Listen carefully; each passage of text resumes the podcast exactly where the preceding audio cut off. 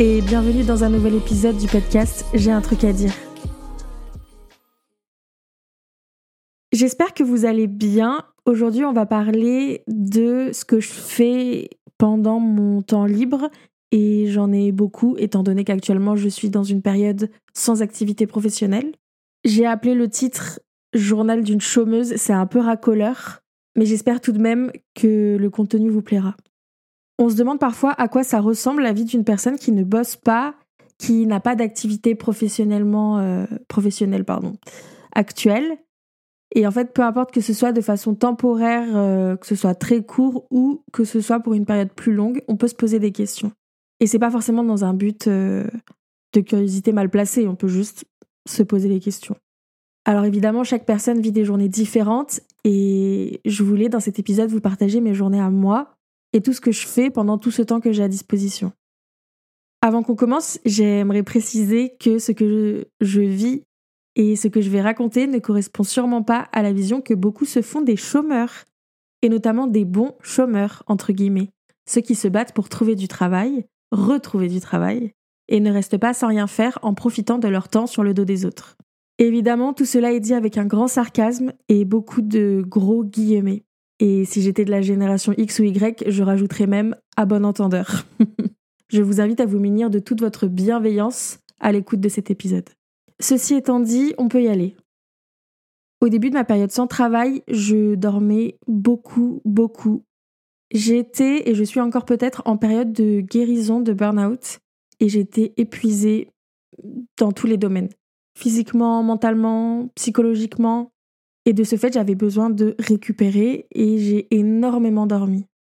Pour vous donner une petite idée, je pouvais faire des nuits de 12 heures et quand même faire une sieste de 2 heures en plus dans la journée. Et je passais ma journée à être complètement endormie, sous mon plaid, et je pense que je faisais même des micro-siestes tout au long de la journée, enfin j'étais vraiment éteinte. Je me suis transformée en petite marmotte, vraiment dans le but de récupérer de l'énergie et ça, c'est la première chose que j'ai fait pour prendre soin de moi. Enfin, que j'ai fait. C'est surtout que je me suis autorisée à lâcher prise et à me reposer. Ça a été dur au début, et puis je me suis rendu compte le bien que c'était de prendre soin de soi et de bien dormir. Et à partir de là, je me suis laissé le droit d'avoir un rythme de sommeil complètement euh, pas déréglé, mais vous savez, euh, où je vais beaucoup dormir et je me mettais pas de réveil. Je faisais en sorte de laisser à mon corps le soin de se réveiller quand j'avais besoin de me réveiller pour essayer de récupérer bah, au maximum tout ce sommeil, ce repos, cette récupération dont j'avais besoin. Parce que oui, du coup, j'étais en burn-out et en dépression, ça, j'en ai déjà un peu parlé. Et ça commence à faire beaucoup pour une seule personne. Et donc c'est aussi à ce moment-là que j'ai eu un peu plus de temps pour me dire ok je vais prendre soin de moi. Et par là j'entends la première chose vitale qu'il fallait que je fasse pour prendre soin de moi, c'était vivre selon mon rythme et mes besoins. Je sais que prendre soin de soi, ça a un sens différent pour chaque personne. Et moi j'avais surtout besoin de retrouver mon rythme et de cesser d'être dans une course contre la montre tout le temps. Donc j'ai ralenti, ralenti tout ce que je faisais dans mon quotidien. Plus besoin de me dépêcher pour manger, pour m'habiller, pour me préparer, sortir en vitesse, marcher vite, courir pour prendre le bus, etc. etc. Au début, c'était bizarre parce que j'avais des réflexes et la mémoire du corps, vous savez, qui emmagasine les gestes qu'on reproduit. En fait, au bout d'un moment, le corps s'en rappelle sans que nous, on ait besoin de s'en rappeler. Et donc toute cette mémoire du corps, des réflexes, la, la, mémoire gestuelle faisait que je continuais, malgré cette envie de ralentir, à faire instinctivement tout vite, jusqu'à me rendre compte que c'était vraiment pas nécessaire. Et je me forçais à faire des choses lentement. C'est sûr qu'au début, c'est un peu bizarre parce que j'avais l'impression de tout faire au ralenti, mes premiers degrés. Et petit à petit, je trouve, enfin, j'ai trouvé mon rythme et ça devient plus naturel et c'est beaucoup plus agréable. Prendre soin de moi, c'était aussi prendre le temps de faire des choses que j'aime et peu importe l'heure de la journée lire, sortir faire des balades, aller au cinéma toute seule en plein milieu de l'après-midi, et même cuisiner parfois, bah pareil, en plein milieu de l'après-midi. Et c'était quand même un vrai défi pour moi parce que j'ai toujours eu du mal à prendre le temps de faire les choses, c'est ce que je parlais juste avant. Mais c'est un peu bizarre et je m'attends pas à ce que vous compreniez, mais j'ai toujours eu un problème pour essayer de rythmer mes journées. Enfin, je sais pas comment dire, mais par exemple, prenons l'exemple de la lecture. Pour moi, c'était jamais le bon moment pour lire. Même si j'avais du temps devant moi, je me disais non, là, c'est pas une heure pour lire. Donc il fallait que je réapprenne et que je déprogramme mon cerveau pour pouvoir faire les choses que j'avais envie de faire, bah, sur tout mon temps libre, parce qu'en fait j'avais toute ma journée de libre, donc je pouvais faire plein de choses. Mais en fonctionnant comme ça, en ayant l'impression que c'est jamais le bon moment, bah en fait on fait rien. Et voilà, j'avais l'impression que bon bah il est 15h, 15h c'est pas une heure pour lire. Donc j'arrivais pas à lire. C'est bizarre et c'est pas grave si vous comprenez pas, mais j'ai dû travailler là-dessus. Ce qui fait que parfois c'était bizarre, c'était 15h et je me disais bon, bah c'est pas du tout l'heure mais je vais essayer de commencer un bouquin. OK. J'avais ces schémas qui découpent les heures d'une journée dans ma tête et j'arrivais vraiment pas à m'en sortir. Donc voilà, l'idée c'était de réussir à faire des trucs que j'aime et peu importe l'heure, si j'ai du temps devant moi, alors c'est bon. Comme je le disais un peu plus tôt, j'ai passé beaucoup de temps dehors aussi pendant cette période d'inactivité professionnelle, à marcher dans la ville ou dans la forêt, à faire du vélo, à être au bord de la rivière ou dans un café, seul ou avec des copines. Le but c'était vraiment de changer d'air, de voir autre chose, de ne pas rester enfermé chez moi tous les jours parce que c'est un peu le risque en fait quand on se retrouve euh, en période d'inactivité professionnelle.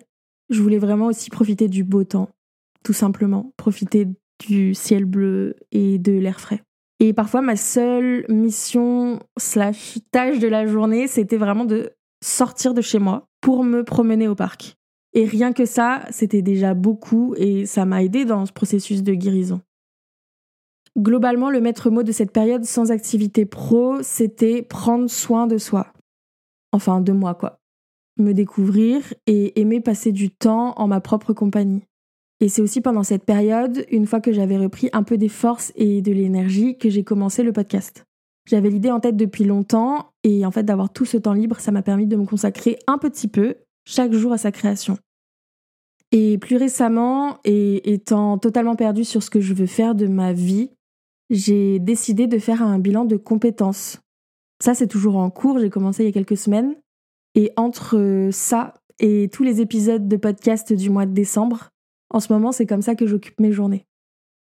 En ce qui concerne mon rythme de vie, je me couche pas à 4 heures du matin, j'ai pas pris cette mauvaise habitude-là. En revanche, le matin, j'ai encore du mal à me réveiller et à me lever tôt, entre guillemets. Généralement, je sors de mon lit à 9 heures c'est plus rare et ça m'arrive encore de me lever à 11 heures, même si je me couche tôt parce que j'ai encore besoin de récupérer, de dormir. Mais même quand je me lève à 9 heures, en fait, ça fait que je commence ma journée un peu tard et j'ai un peu du mal à l'organiser parce que j'ai un peu l'impression d'avoir raté le coche du début de la journée. Mais ça, c'est vraiment pas grave. J'ai du temps pour m'adapter et petit à petit, j'essaye d'avoir un rythme plus équilibré par rapport à bah, mon rythme de vie ce que j'ai envie de faire de mes journées. Donc petit à petit, je recule mon réveil, je me lève un peu plus tôt pour avoir le temps ben, de faire tout ce que j'ai envie et pas retourner me coucher le soir en ayant l'impression d'avoir passé ma journée dans le lit. Parce que ouais, je sais pas vous, mais moi si je me lève à 11h, parfois ça fait du bien et il n'y a pas de problème en fait à se lever à 11h, euh, pas du tout.